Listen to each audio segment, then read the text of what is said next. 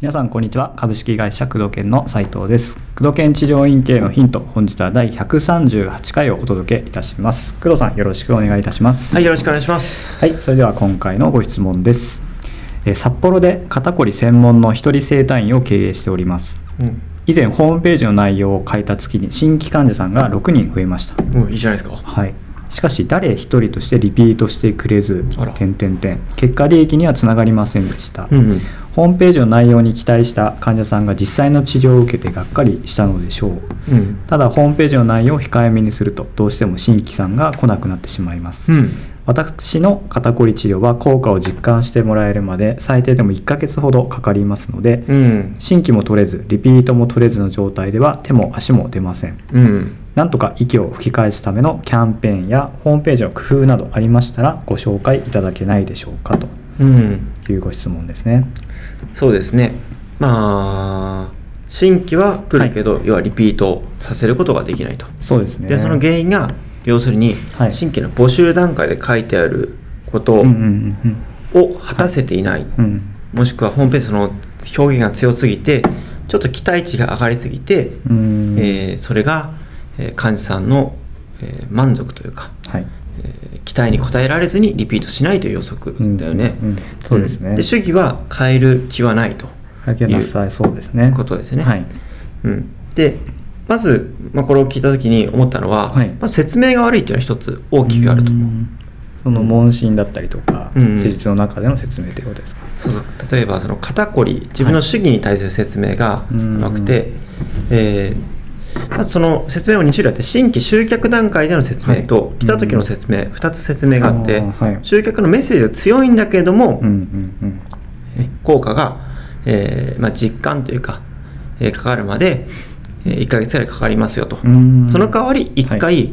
えー良くなったらしばらくその効果は、えー持続しますよとかね、そういったオリジナルというか、はい。まあ、他の施術法とうん。明らかに違って、うん。効果は遅いけど効果が長くなって確実に治りますよというその他の治療法に対して、うん。あのうん。アンチテーゼはい。というか、他は、まあえーすぐ1回で結果が出るものもありますけど実はそれはあんま良くなくて、うん。実は肩こりっていうのは原因がこうだから、えーとうちのはまあちょっと時間がかかります、うん。その代わり効果が大きい本来の効果が大きいですよって説明をしてあえて対比をすることでうん。良さを強調するっていう。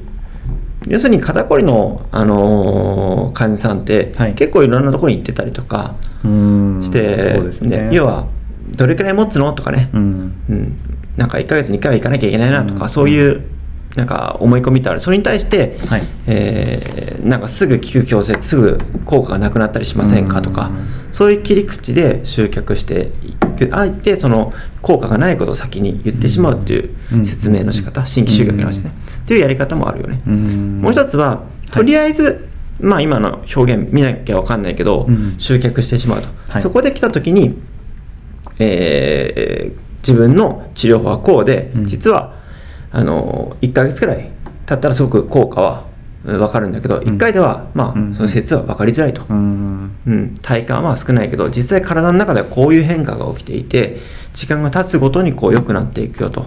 いうことをしっかりと説明さえしていれば、まあ、リピートはすると思うんだようね、ん。実際、えーまあ、うちでね DVD も出していただいている先生はい。なんかも、まあうんえーすごく高い売り上げ出してらっしゃる先生ですけども施術の効果はすごく分かりづらい施術法をしてらっしゃるんですよ、うはい。うん、で何やってるかっていうとオーリングテストみたいな、う反射テストとか、はい。そういった、うん。テストをなんかやりながら実はその見た目上すごくそんなに分かりづらいですけどすごく効果がありますよということを、え体感以外の部分で説明してうん納得いただいて、うんだから回数券買ってくださいねとか、うんそういった何回か来ないとやっぱり効果が出ませんよとうんいうことをその代わり治ったらすごく、あのいい感じにはい。推移していきますよっていうことを説明してうん納得していただいて、まあ、あの継続的に通っていただくとか回数券販売してうんいる先生もいらっしゃるのでじゃあ効果が本当にあるのであれば実際主義的にねその、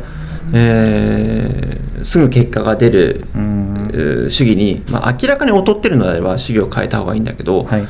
えーまあ、明らかに自信がすごくあると。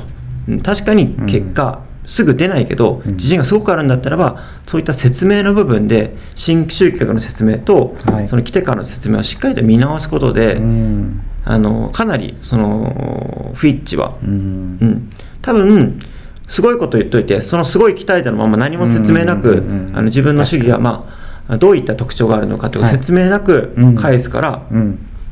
なんか、え1回で効果出ると思ったけど全然出ないなやっぱやめようってなっちゃったのかもしれないところがあるので、えー顧客の、まあ、患者さんのはい。気持ちをねしっかりと考えながら、ねうんうん。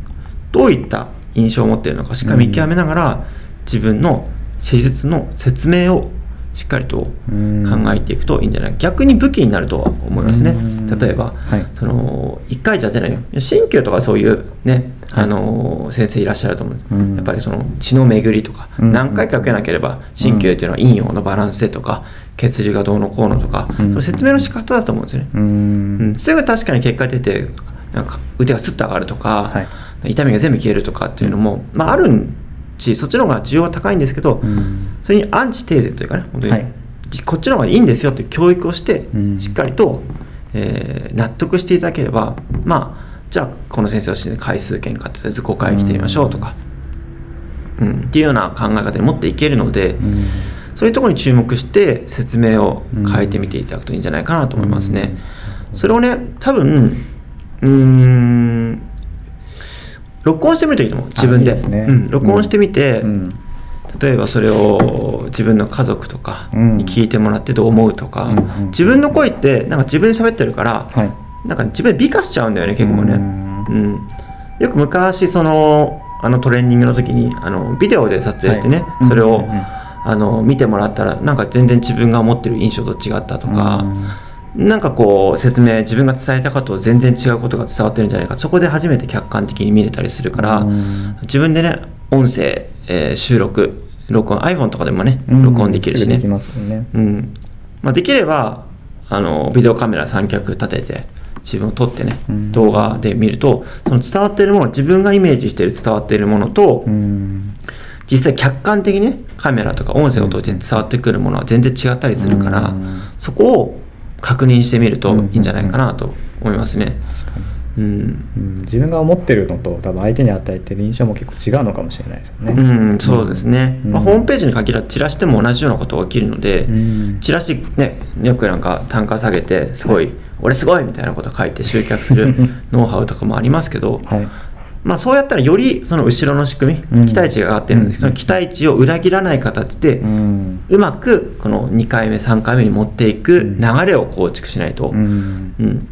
来た患者さん全部2回目来ないといううん。失敗をね、しているところもあるので、うん。全部同じですね、しっかりと患者の心理を考えてあの説明新規の説明うん。来てからの説明を工夫していくっていうのが重要ですね、うん。あとはまあ全ての先生に言いますけど自分の、えー問診音声、えーとかね説明の音声なんかはうん。しっかりと、まあ辛いんですよね。あの嫌なんですよ自分の声聞くって。そうですね。うん、でも、えー収録してそれをね聞いてみると、うん。すごく自分が話している内容とか意識している内容とうん違うように聞こえてきますので、うん。ぜひやっていただきたいなと思いますね。僕も自分でね昔セミナー講師こういうやってた頃あはー。自分で喋った、ね、DVD 商品になって上がってきて自分で見るとああし しょぼいなとか自分で思ったりね。あれもっと僕かっこよくハキハキ喋った記憶があるなとか、うん、そういうのよくよくあるのでうん。ぜひ録音したりとかね。そうやって外部の客観的な評価を、そうですね、うんね、あの2回目来なかった人にアンケート取れないからね、うんなか取なかったのを第三者に聞いてもらうとか、うん。そういう形でトレーニングしていただくといいんじゃないかなと思いますね。はいこんなとこで。書き起こししたりとかもいいかもしれないですね。うんそうそうそうそう。音声を。客観的に見る。で説明を考えるということが大事、うん。でその説明をまず紙に最初ね紙に起こして自分で流れを考えて全部台本作ると、うん。それを練習すると。でそれまた喋ってみるとでそれ聞いてみると。で自分が伝わ伝えたいことがしっかり伝わってるかっていうことをうん。考えてやると、うん。まあ、先生によっては例えば iPhone とか使ってやってる先生とか i- うん。iPad、iPad ね。いらっしゃいます iPad でこうスライドみたいに見せて、うん。ね、説明する人もいればすパネルみたいなの作ってやってらっしゃる先生もいればホワイトボードに書いてその理論を説明する人もいるし、動画でねもう撮影してこれ見といてくださいっていう人先生もいらっしゃるし、うん。いろんな形の説明があるので今の説明をどのようにしたら、うんあの自分のね先生のいいところを、えーしっかりと伝えるようなことができるのか、話し方説明のツールとかねそもそも集客の段階からの心理変化なんかを意識してやっていただくといいと思いますよ、はいはい。